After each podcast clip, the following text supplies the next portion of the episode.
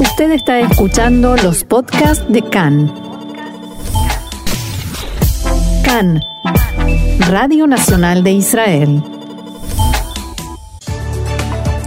El Washington Post publicó anoche que Israel estaría detrás de un ataque cibernético sobre un puerto marítimo de Irán en venganza por el intento iraní de sabotear el sistema de distribución de agua en Israel. El Ministerio de Salud retira la obligación de vestir mascarilla en escuelas y espacios públicos durante la intensa ola de calor. Además, playas, bares y restaurantes se abrirán al, los próximos días.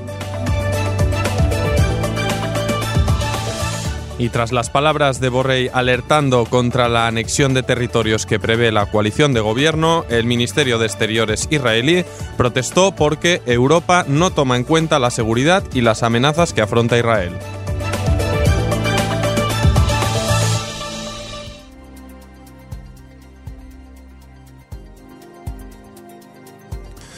Bien, vamos entonces a desarrollar en primer lugar esta información con la que despertábamos esta mañana y es que según publicaba anoche el diario estadounidense Washington Post, Israel sería el responsable de un ataque sobre un puerto en el sur de Irán ocurrido hace 10 días.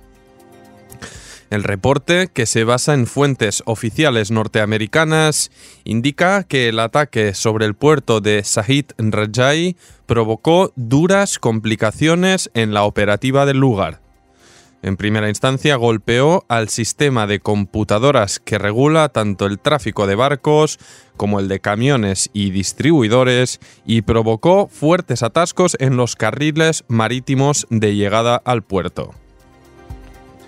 Según dichas fuentes, el ataque israelí supuso una venganza por el intento iraní de sabotear el sistema de distribución de agua en Israel mediante un ataque cibernético que, recordemos, ocurrió a fines de abril.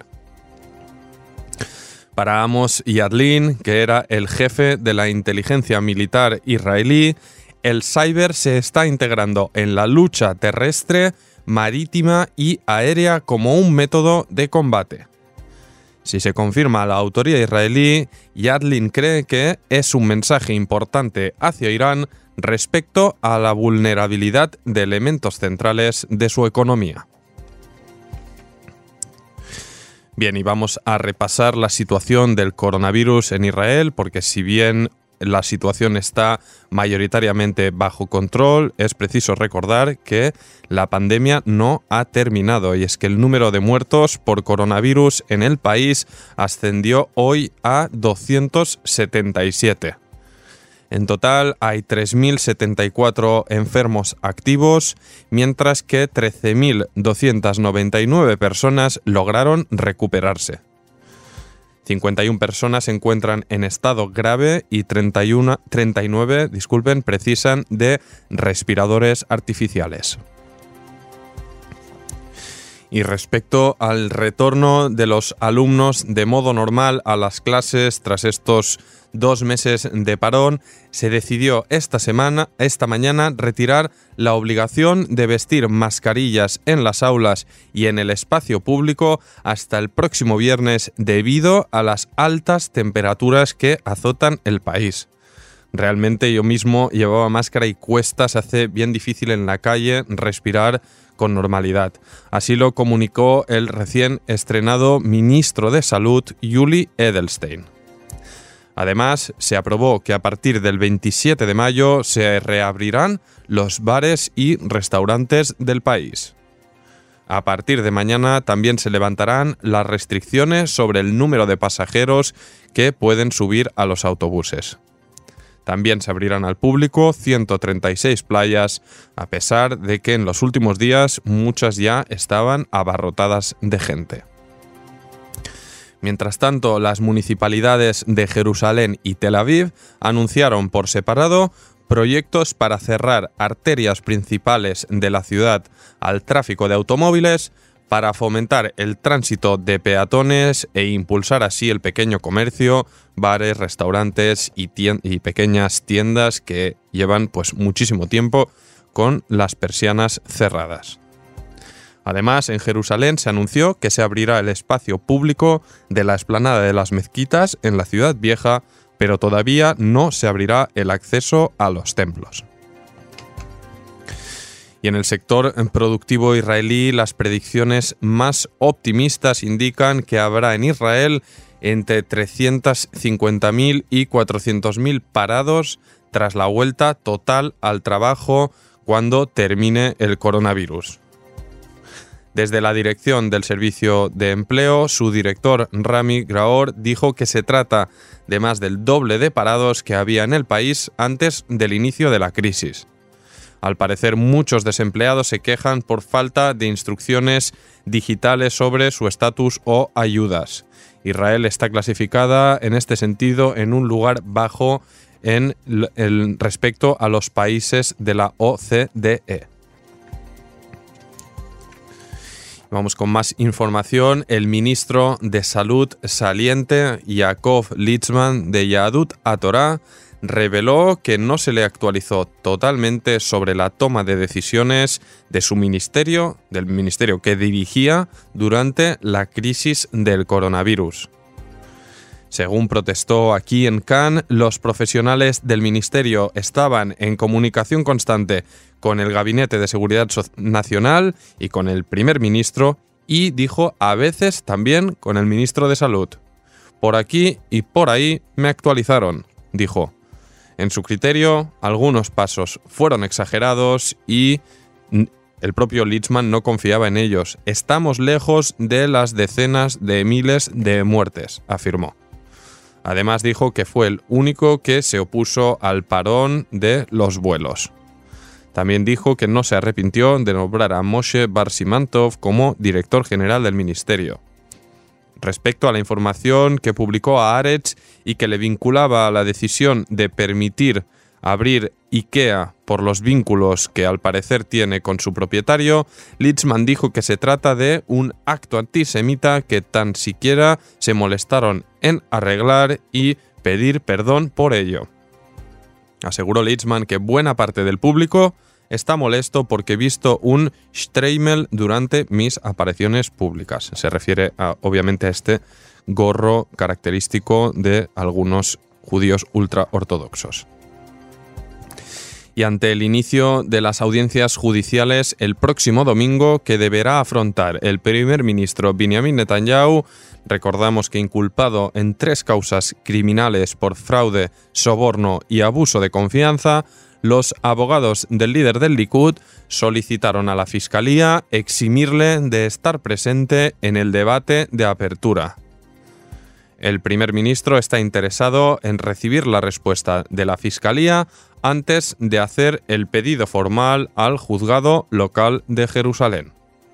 Según informó Khan, el pedido de Netanyahu está basado en la consideración de que se trata un debate de carácter técnico pero tras la toma de posesión del gobierno, el propio primer ministro afirmó que acudiría a la sesión inicial.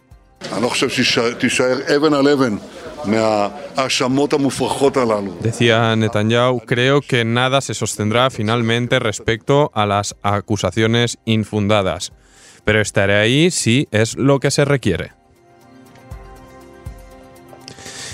Y seguimos con política. El comité organizador de la Knesset ha empezado la sesión para pasar la denominada Ley Noruega que se llevará a voto mañana.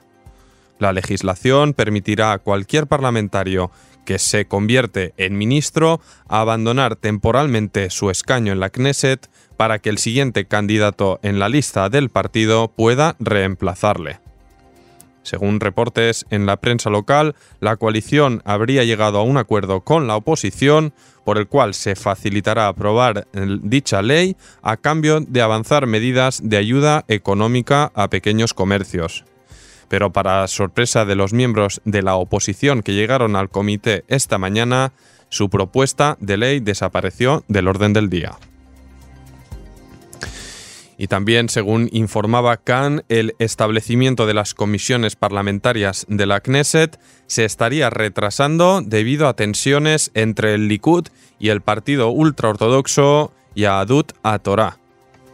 El parlamentario Moshe Gafni, que según las previsiones estará al frente de la Comisión de Finanzas, se opone al acuerdo entre Likud y Azul y Blanco, según el cual se establecerá una comisión especial para tratar la crisis que sufren autónomos y pequeños comercios golpeados duramente durante el cierre del coronavirus.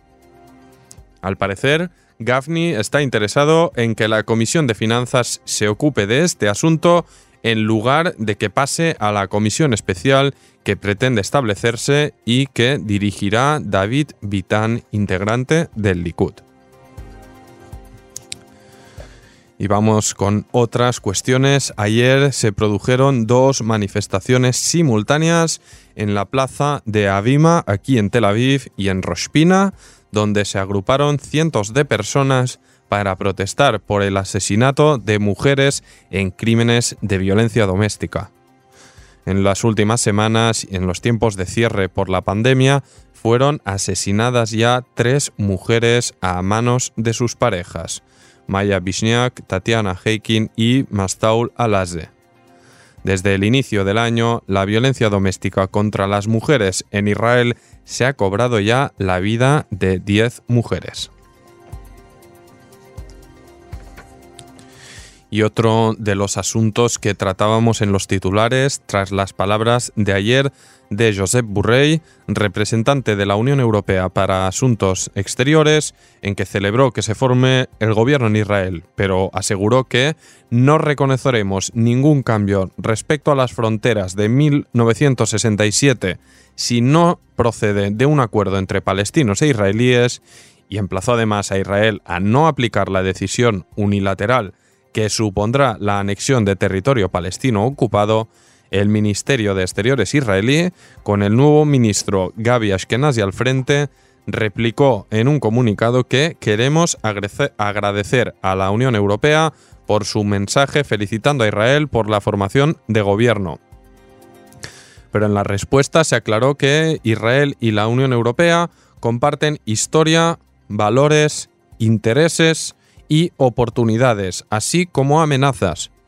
No es oportuno que nuevamente la seguridad de Israel y las amenazas que afronta no fueran mencionadas. Como dijo Ashkenazi, esperamos un diálogo significativo con nuestros aliados europeos. Y una última información antes de nuestra primera pausa musical. El presidente norteamericano Donald Trump aseguró que se está administrando de una medicina hidroxicloroquina, casi lo digo bien, para protegerse del coronavirus, a pesar de las advertencias de su propio gobierno de que debe ser administrada únicamente por hospitales que tratan a pacientes contagiados debido a sus posibles efectos secundarios fatales. Se trata de una medicina para combatir la malaria y todavía no se ha probado que sea efectiva contra el coronavirus. Según informó Trump, lleva suministrándose la medicina ya más de una semana y media. Dijo, lo hago porque creo que es lo oportuno. Escuché muy buenas opiniones al respecto. Al parecer pidió la medicina al médico oficial de la Casa Blanca después de que su médico personal se negara a ello.